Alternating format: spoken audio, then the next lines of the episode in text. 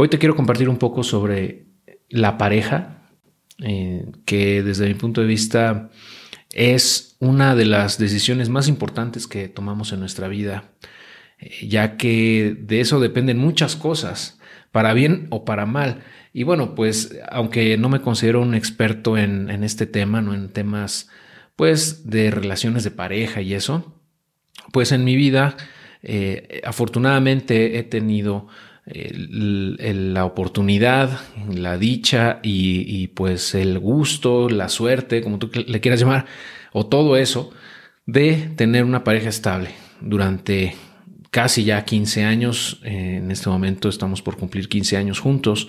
Entonces creo que te puedo aportar un poco ¿no? en este tema, ya que eh, pues ahora no es tan común que las personas duren tanto tiempo, desgraciadamente. Y bueno, eso se a muchas cosas, ¿no? Pero creo yo que te puedo aportar un poquito en, ese aspecto.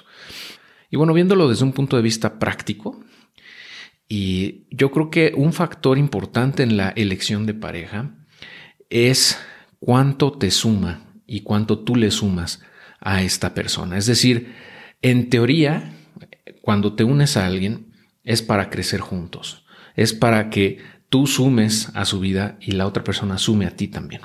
Es un ganar-ganar. Técnicamente así tendría que ser. Entonces, pues yo creo que sí hay que ver. Obviamente el factor físico es fundamental, es algo que pues no podemos dejar pasar, ¿no? Es por donde entra eh, eh, la, pues, esa química, esa atracción, ¿no? Pero más allá de eso, creo que tenemos que enfocarnos también en ver cómo eh, la persona se comporta en, distintas situaciones, en ver cómo ve la vida, cómo ve el dinero, cómo ve eh, pues eh, a las amistades, cómo es su familia, porque al final de cuentas cuando tú te unes a alguien, también te unes con su familia de alguna manera. No, no nada más te casas o te juntas con, con esa persona, sino con toda su historia. Entonces, eh, hay que evaluar distintas circunstancias. Yo sé que suena algo frío, ¿no? Pero creo que sí podemos hacer algo así. O sea, para elegir ya una pareja de largo plazo, creo que sí tenemos el tiempo suficiente para ir viendo cómo se comporta y cómo, cómo reacciona, cómo ve la vida en general. Y como te digo, tiene que ser un ganar-ganar, ¿no? Eh, una persona que que, te, que te resta, o sea, que te limita, que te frena, que lejos de, impulsarte te está, es como un lastre, es como un ancla que te está deteniendo, pues no, desde mi punto de vista no es la mejor opción, ¿no? Em, ya que, pues eventualmente eso, pues tarde o temprano va a tronar, ya sea que, o a menos que tú decidas dejar de querer avanzar, ¿no? Y, te estanques al igual que esta persona sería muy triste, ¿no? Pero lo, ideal es que entre los dos se vayan empujando hacia adelante siempre, ¿no? Y a seguir creciendo juntos. Eh, otra cosa que yo veo muy importante es cómo gasta esta persona. Eh, si toma decisiones racionales o se deja ahí, eh, llevar por los impulsos. una persona que es frugal, desde mi punto de vista, tiende a ser millonaria, como lo he dicho en otras ocasiones. La frugalidad es clave. Entonces, si tú ves que esta persona, que es tu prospecto de pareja, vamos, eh, gasta de manera irracional, no, no se fija en los precios, eh, nunca tiene dinero, eh, está endeudada, no le preocupa estar endeudada aparte, ni hace por mejorar sus hábitos de consumo, bueno, pues es una alerta, ¿no? Es un, es, es un foco rojo, como le dicen, es, es una una red flag, ¿no? Como le llaman ahora.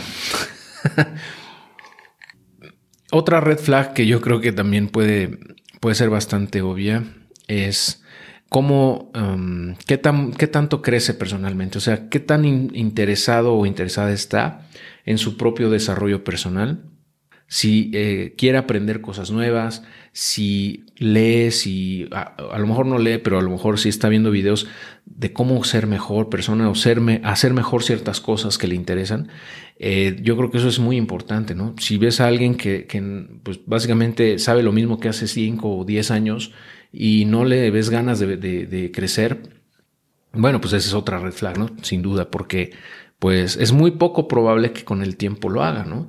Eh, acuérdate que nosotros somos seres humanos y funcionamos con hábitos, ¿no? O sea, gran parte de, nuestra, de nuestro día a día son hábitos. Y si dentro de esos hábitos no está el el aprendizaje, vamos, el autoaprendizaje, pues básicamente esa persona va a continuar constante a lo largo de toda su vida en muchos aspectos. Eh, y pues si tú quieres crecer personalmente, corres el riesgo de que en algún punto ya no sean compatibles, ¿no? Porque nosotros como seres humanos, pues más o menos como cada siete años, lo he escuchado varias veces, cada siete años nos transformamos en muchos aspectos, ¿no? Dejamos de ser los mismos porque vamos evolucionando. Ahora, si tu pareja no evoluciona junto contigo o, hacia su propio, digamos, eh, aprendizaje, hacia su, hacia su propia evolución, ¿no? Porque no tienen por qué evolucionar al mismo lado, ¿no? Pero que vayan creciendo eh, de manera paralela, a lo mejor en direcciones diferentes, pero de manera paralela y van creciendo y se van complementando, ¿no? Pero si no le ves ganas de, aprender, de crecer, de, ser mejor cada día, bueno, pues, eh, pues ya sabes para dónde vamos, ¿no? Eh, otro, otro tema importante también yo creo que es qué tan empático es con los demás o empática. Por ejemplo, cómo reacciona a los problemas, a situaciones del día a día, cómo maneja la ira, cómo maneja la frustración, cómo maneja los conflictos que tiene con su familia o en su trabajo eh, si toma las cosas de manera asertiva o se deja llevar por los impulsos. Eso es muy importante. Y, todo esto que te digo, digo, no es que te estés fijando todo el tiempo y estés con un checklist para ver si realmente cubre o no con tus expectativas, ¿no? Porque realmente aquí nadie viene a cubrir con nuestras expectativas. Lo único que yo digo es que sí hay cosas que tú te puedes ir dando cuenta a lo largo del noviazgo, ¿no? Para ver si esa persona con la que tú estás saliendo, con la que tú estás eh, compartiendo esa parte de tu vida, la quieres para el largo plazo y la quieres para formar una familia o no. Y hablando ya de pesos y centavos, ¿no? Eh, lo que tienen en común la mayoría de los millonarios es que tienen una pareja estable y que tienen en común ciertas cosas y que van creciendo de manera paralela. O sea, van como en crecimiento, vamos constante las dos personas y la, la, pareja es muy frugal o ambos son muy frugales en sus gastos. Eso no quiere decir que sean tacaños, eso simplemente quiere decir que no despilfarran el dinero en tonterías y que tienen objetivos muy claros. Y bueno, yo creo que la pareja en general pues es como un equipo. Bueno, no sé si has visto esas competencias en donde van dos personas en un auto, eh, en carreras, vamos, contra otros, y uno de ellos maneja y el otro va leyendo un mapa y le va diciendo cómo van las curvas, cómo vienen y, le da eh, tips, consejos o lo asesora en tiempo real con respecto a cómo viene, cómo viene el terreno, ¿no? Cómo, si tiene que acelerar o frenar, para dónde es la curva, qué peralte tiene, etcétera ese trabajo en equipo es algo similar a lo que yo veo como pareja, ¿no? Eh, es un trabajo en donde los dos tienen que jalar parejo, ¿no? Y cada uno desde su punto más fuerte aportar de la mejor manera eh, y complementarse en su, o sea, que las fortalezas de uno y las del otro los complementen, porque pues todos tenemos debilidades también, ¿no? Entonces el conocernos y el conocer a nuestra pareja nos ayuda a, a hacer un equipo que realmente sume y que seamos mejores, o sea, es la idea, ¿no? De tener una pareja, ser mejor con ella que de manera separada, que la sumatoria de, ellos dos sea superior a lo que eh, por separado ellos pueden lograr o hacer. Eh, y en general convertirnos en mejores personas. Eh, y bueno, pues aquí involucra ya muchas otras cosas, ¿no? El amor, el respeto, la, paciencia, la, pues el mantener esa esa chispa después de tantos años, yo creo que es algo que se tiene que ir eh, cultivando todos los días. O sea, es, es, difícil a lo mejor a veces con la rutina, con el día a día, pero es, yo siento que una relación realmente a largo plazo es como un árbol que tienes que regar, que tienes que podar, que tienes que, eh, que consentirle, que hablarle bonito, que, que quererlo, ¿no? Y y con el tiempo va a rendir frutos. Em, y esto es algo de lo que te he dicho también de, tener un pensamiento de largo plazo.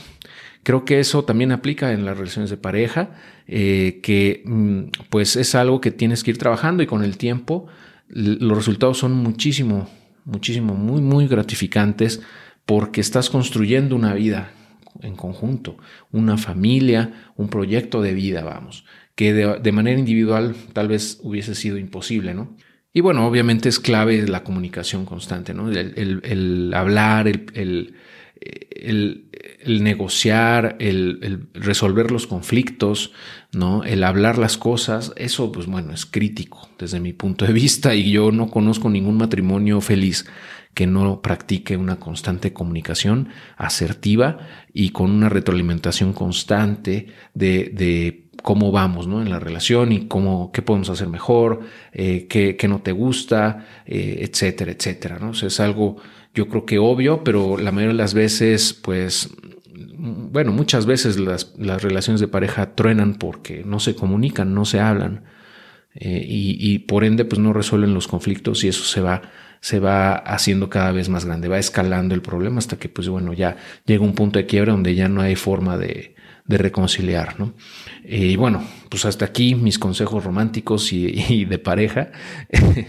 Espero que te resulten también muy útiles, ¿no? Para construir un proyecto de vida con alguien, si es que lo, es lo que tú quieres, ¿no? Si construyes, si quieres construir una familia, si quieres tener un compañero o compañera de vida, pues desde mi punto de vista esto que te estoy comentando es fundamental, ¿no? Este, y bueno, pues déjame saber tus comentarios. Espero que te hayan resultado útiles eh, los míos. Y bueno, pues estamos en contacto en la siguiente oportunidad. Hasta pronto.